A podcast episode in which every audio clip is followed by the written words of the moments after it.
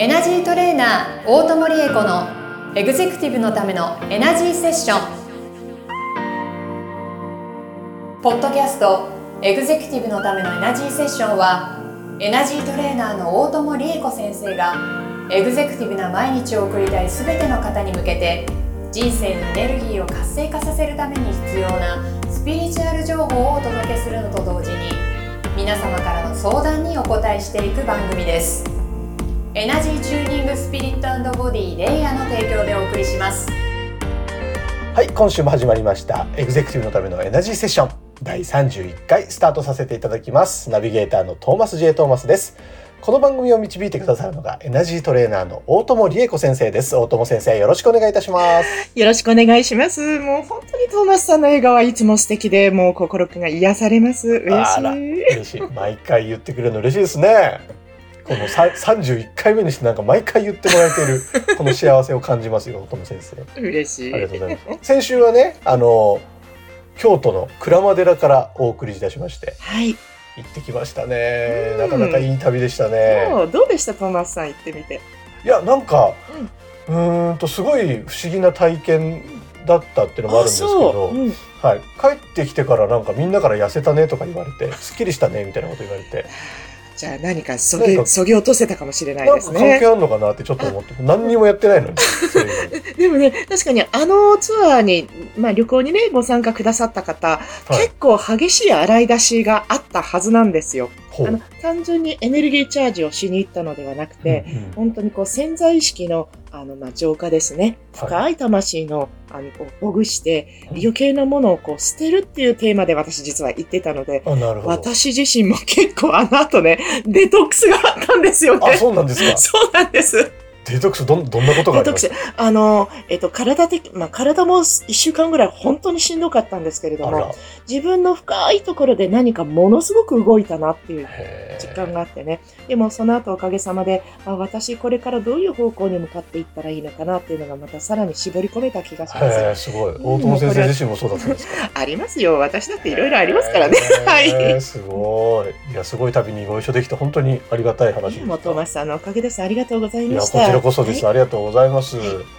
ね、そんな、えーと、特別編が終わりまして、はい、今日31回目はですね、はい、えーと、ご相談が来ておりますので、こちらにご回答いただこうと思います。はい、本日のご相談こちらです。こんにちは、えー、以前こちらのポッドキャストで離婚のテーマでお話しされていたのを聞き、えー、私も近い状況だったので質問したくなりました。私の場合はすでに3回離婚しています。そして現在4回目の離婚に遭遇しようとしています。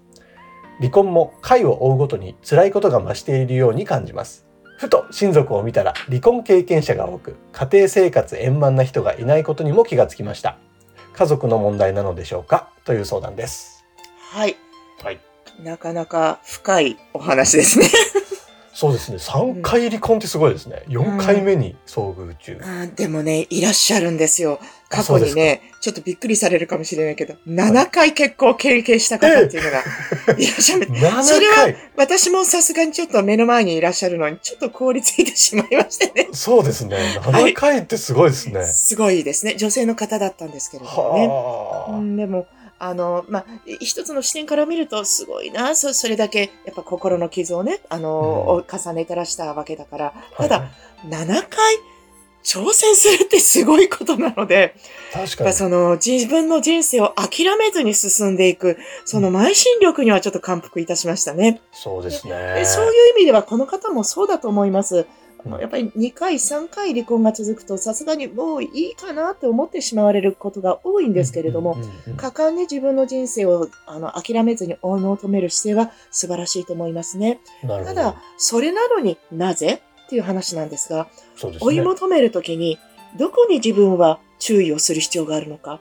うん、そして、あの、みんな、やっぱりこう自分を少しずつ、あの、修正していく必要があるんですけれども、うん、おそらくこの方、自分の根性の課題の部分を上手に回避してお過ごしになってきたんじゃないかと思われます。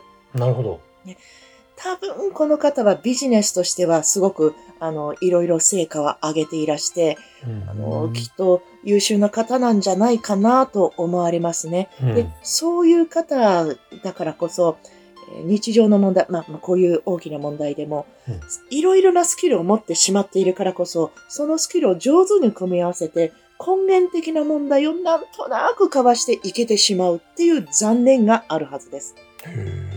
何もそういうスキルがなかったら、とにかく真っ向から体当たりで勝負するしかないわけなので、結構根源的な勝負に、あのー、意図しなくても、ちゃんと向き合っていけるということがあるんですね。できっとこの方、家計的にも優秀な方が多いと思われます。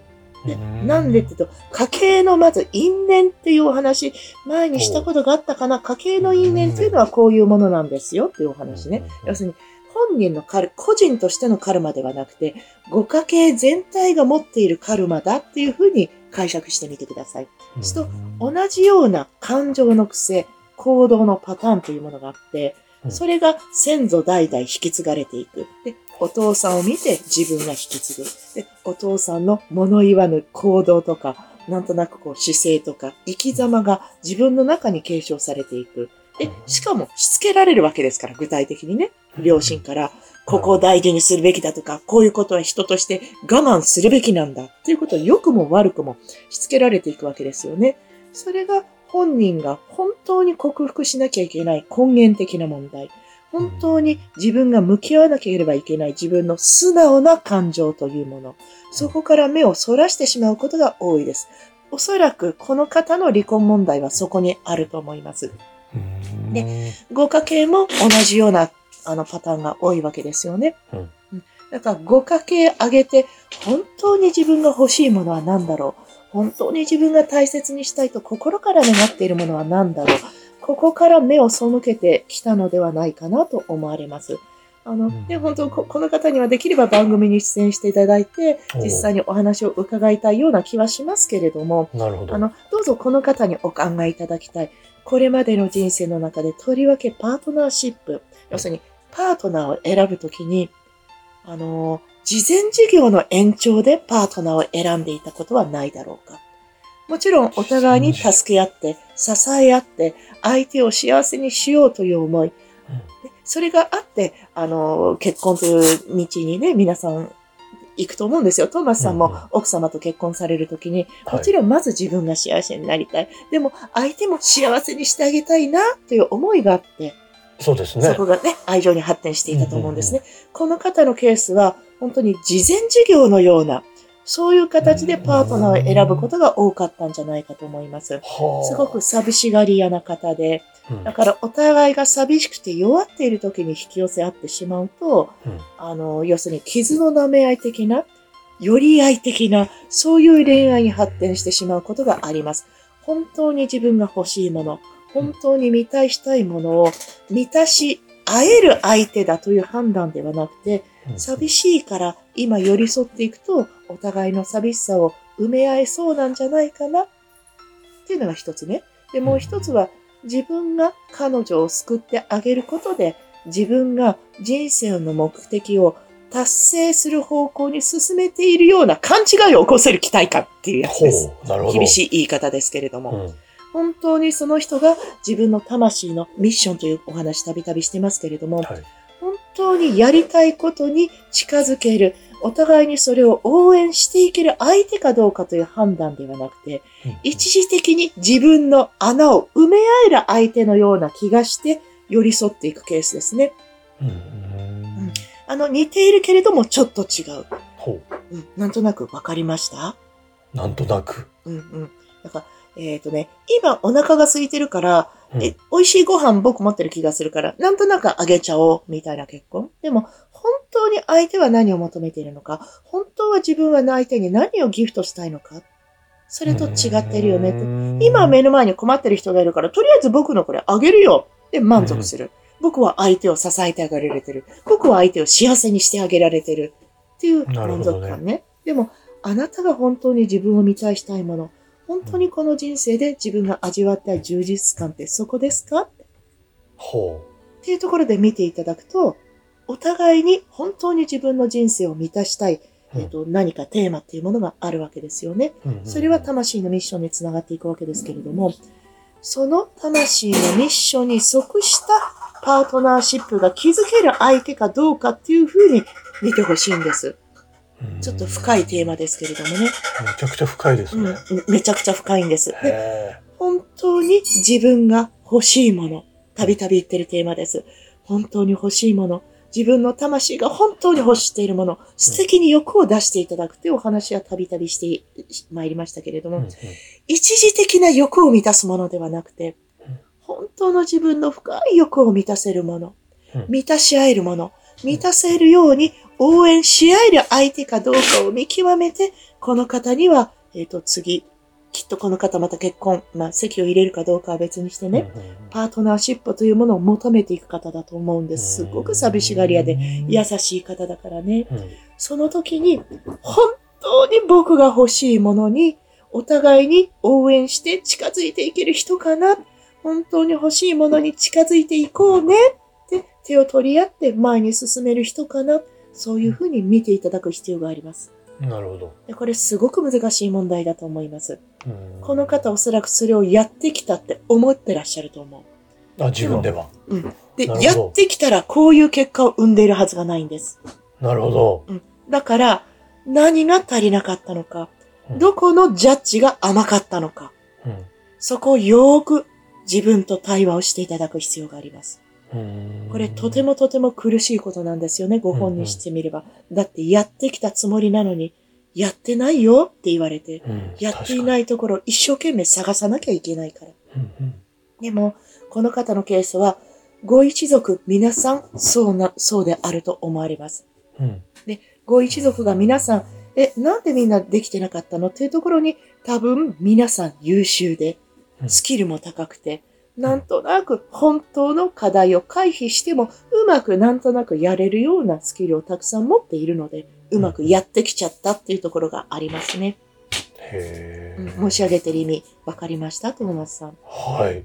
うん、これは、あれなんですか？その家族の因縁を自分の代で取り払うことはできるもの、できます。あ、できるできるんです。で、その方法の一つとして、一番手っ取り早い、手っ取り早いといったらお金で解決っていうかね、人の力を借りる代表的な事例が先祖用です。お寺とか神社とかね、あるいは私どもの霊能者のような供養がちゃんとできる人にお願いして、ご先祖様たちに、やっぱり同じような頑張ったのにうまくいかないなとかね、はい、本当の、あの、やっぱり能力が高いご先祖様がいっぱいで、なんとなく生きてる時にはあんな社会貢献をできたような気がするし、あんなことで人の役にも立てたけれども、じゃあ自分を満たして、自分をちゃんと自分に貢献できたかなっていうふうに思った時に、いやー、なんかいい女房に出会えなかったなとかね。なんか、旗から見るといい夫って言われるけど、私的にはなんかいつも寂しかったのよねとかね。なるほど、ね、今でこそ離婚が自由にできるけど、大昔はそんなに離婚が自由にできなかったわけですよね、特に女性側は。でも、それなのに離婚をしてしまったとかね。あるいは引き裂かれたとか、うん、そういう方は何か根源的に本当に自分が求めるべきこと、本当の自分にとの課題に取り組んでいないがために、根性でパートナーシップというえっ、ー、と、問題で、問題によって問題、根源的な問題の提起をされているっていうケースがありますね。パートナーシップで君に気づかせるよ。本当に君は本当に欲しいものを得るために努力してるかい？って問われているっていうことですね。で、それを何度も何度も問われてきているのに、本当の自分の原因は何だろうか？っていうふうに自分とあのミーティングをせず、自分の本当の問題を修正してないわけなので、どんどんまた新しい事件が起こる。で、神仏は厳しくも一応温かい存在なので、気づいてもらうために何度も何度も、じゃあこの練習問題あげるよ。これで気づくはずだよねって言って問題を投げてくれるんです。でも、最初の問題で気がつかないから、もうちょっと難しい問題じゃないとこいつ気づかないんだろうなと思って、どんどん難しいもので、あの、来るんですよね。同じテーマのものが。このお話ずっと何回目かでお話したことがあると思います。うん、自分の本当の課題を回避してしまうと、より難しい形になってやってくるので、あれ？これもしかして自分の課題かもしれないと思ったら、どうぞ、あの、逃げないで挑戦していきたい、いただきたい。問題を解決するように頑張って自分と向き合っていただきたいというお話をしていったと思います。で、このちょっと深いバージョンがカルマってやつね。前世から持ち越してきてるカルマ。で、これの、えっ、ー、と、一族老とみんな同じですよって集合体になっているものが家系の因縁です。はあ、そういう構造なわけですね。家系の因縁は、先祖代々、これ、はい、じゃあ、私のカルマをね、あなたに、じゃあ、トーマスにね、これ、うん、あの、えっ、ー、と、譲ってあげるからねって言って、トーマスはそれがいいかどうかわからないから、あありがとうございます、ご前祖様つって、バトンタッチ受けちゃうわけです。なるほど。受けてみたら、素晴らしいバトンだったよねというものもあるけれども、あ、これって、問題集じゃん。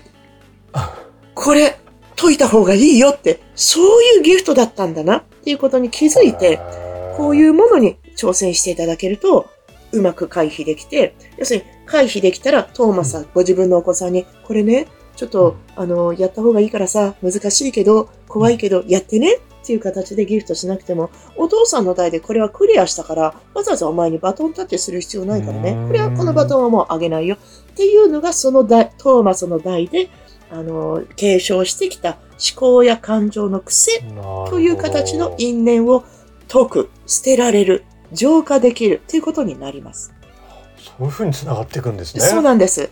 あの、その人のカルマも因縁も、もともとは人の考え方や行動のパターンが残念な結果を生んでいるわけです。実際そうですよね。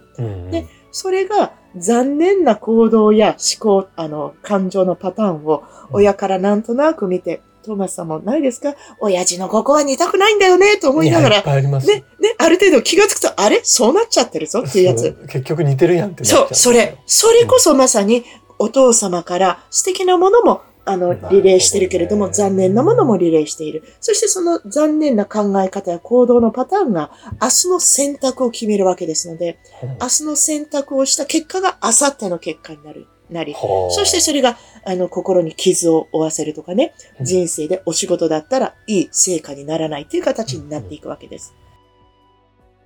はい。というわけで、えっ、ー、と、因縁、家計の因縁というテーマで話してますけれども、うんはい、ちょっと今日はですね、長くなりましたので、うん、えー、ここまでにして、続きは来週とさせていただこうと思います。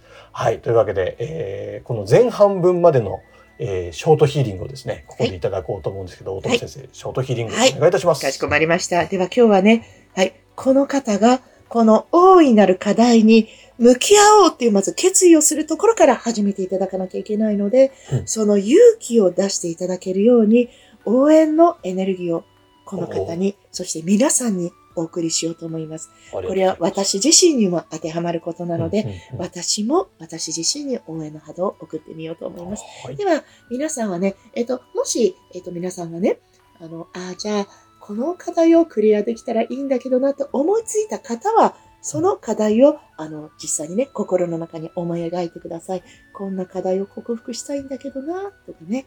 頑張ってるんだけど、ここがなかなかうまくいかないので、それがうまくいくように、頑張りずも僕もっと発動したいんだよな、みたいな。そんなことをちょっと思い描いてくださいね。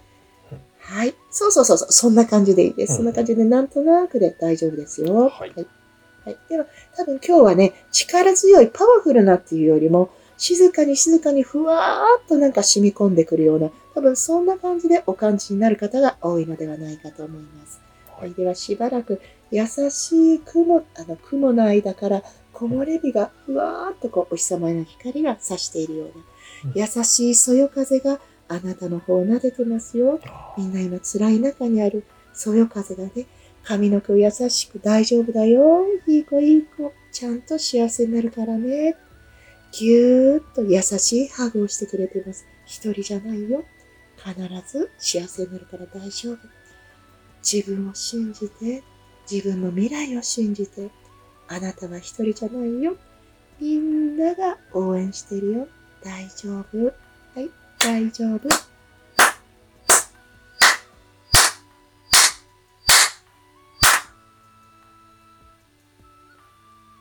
はい、多分柔らかいエネルギーに包まれたかなっていうふうにお感じいただけた方が多いと思います。柔らかいです。うん、またなんかいつもとは違う、うんうん、この本当に包まれてる感じというか、うん、そうですね。感じました。うん、なんかやっぱりその因縁、深い因縁に挑戦していくには、やっぱり深い慈悲とか、深い愛情、思いやりというものがお互いに必要なので、こういう思いやりを持ってあの、助け合える人たちと手を取り合って進んでいけたらなと私も思っています。素敵、うんね、今日も友先生ありがとうございました。とんでもないです。はい。皆さんの明日が本当に幸せにあふれたものになるように、私とトーマスさんとで応援していきますので、ね。はい、よろしくお願いいたします。はい、よろしくお願いします。でですね、番組の中でもご紹介がありましたように、リバースプログラムというですね、大友先生の、えプログラムがあります。はい、えー、因縁に向き合う時、うん、ご自身だけではなかなか辛いなという時はですね、はい、大友先生にぜひ頼ってください。はい、番組の概要欄に大友先生につながる LINE 公式アカウントの URL が貼ってありますので、そちらからお友達登録をしていただいて、ぜひリバースプログラムって何ですかとか、あと今日ちょっとここもう少し詳しく聞きたかったんだけどとか、いろいろどんなメッセージでも構いませんので、普通にメッセージで、えー、はい、お問い合わせいただければと思います。はい、よろしくお願いいたします。はい、皆さんのお待ちしてます。はい。というわけで、えー、エグゼクティブのためのエナジーセッション第31回以上で終了とさせていただきます。大友先生ありがとうございました。ありがとうございました。皆さんまた来週。今週のポッドキャストはいかがでしたか？概要欄にあるレイや LINE 公式アカウントから大友先生への相談をお待ちしております。些細な相談でもお気軽にご連絡くださいませ。それではまたお耳にかかりましょう。ごきげんよう。さようなら。この番組は提供エナジーチューニングスピリットボディレイヤー。プロデュースライフブルームドットファン。ナレーション土屋恵子がお送りいたしました。